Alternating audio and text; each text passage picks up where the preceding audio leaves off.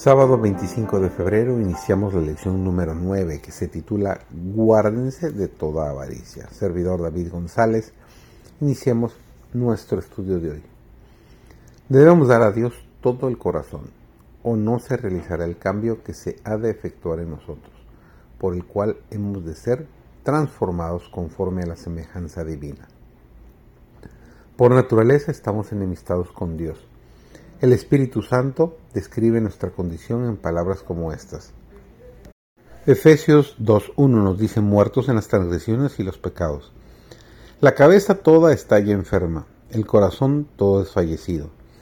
No queda ya en él cosa sana, nos dice Isaías 1, versículos 5 y 6.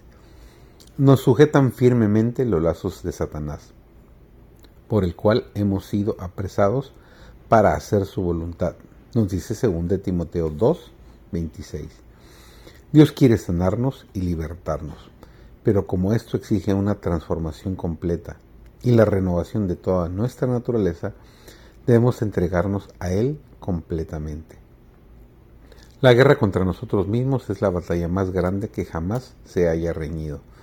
El rendirse a sí mismo, entregando todo a la voluntad de Dios, requiere una lucha más para que el alma sea renovada en santidad, debe someterse antes a Dios.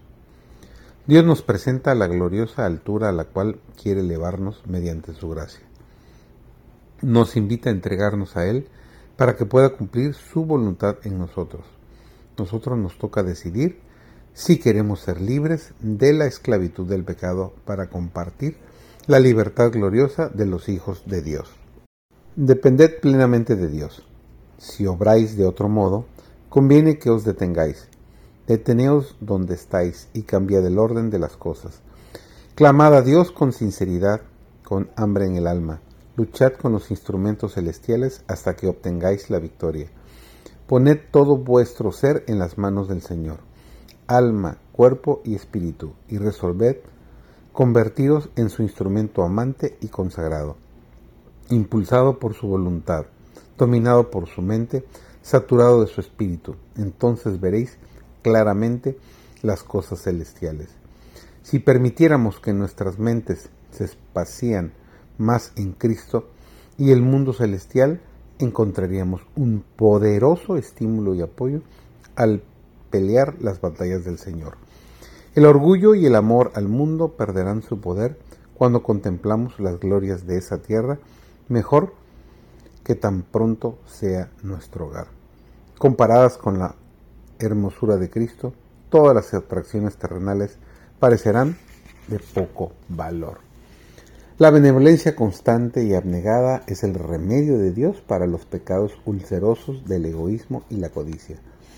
Dios ha dispuesto que la benevolencia sistemática sostenga su causa y alivie las necesidades de los sufrientes y menesterosos ha ordenado que la dadivosidad se convierta en un hábito que puede contrarrestar el pecado peligroso y engañoso de la codicia. Dar continuamente da muerte a la codicia.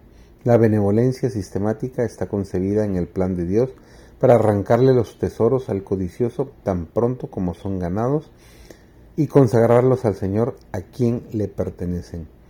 La práctica constante del plan de Dios de la benevolencia sistemática debilita la codicia y fortalece la benevolencia.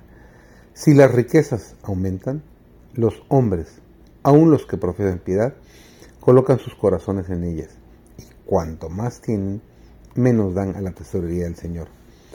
Así las riquezas hacen egoístas a los hombres y su acumulación alimenta la codicia y estos males se fortalecen mediante el ejercicio activo.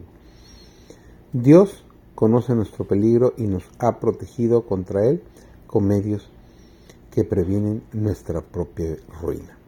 Qué bendición que Dios cuida de cada uno de nosotros y se preocupa por nuestro futuro espiritual.